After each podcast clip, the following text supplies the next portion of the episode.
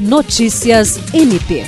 O Procurador-Geral de Justiça Danilo Lovisaro do Nascimento recebeu nesta segunda-feira, 10 de outubro, a visita de integrantes do Serviço Brasileiro de Apoio a Micro e Pequenas Empresas, SEBRAE. Na ocasião, o chefe do MP Acriano foi convidado a participar do segundo seminário de integração da defesa, segurança e desenvolvimento econômico e social do Acre.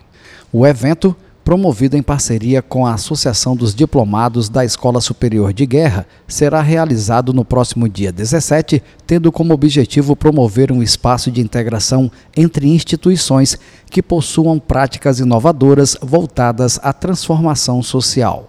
Danilo Lovisar elogiou a iniciativa, confirmando que o Ministério Público será uma das instituições presentes no seminário.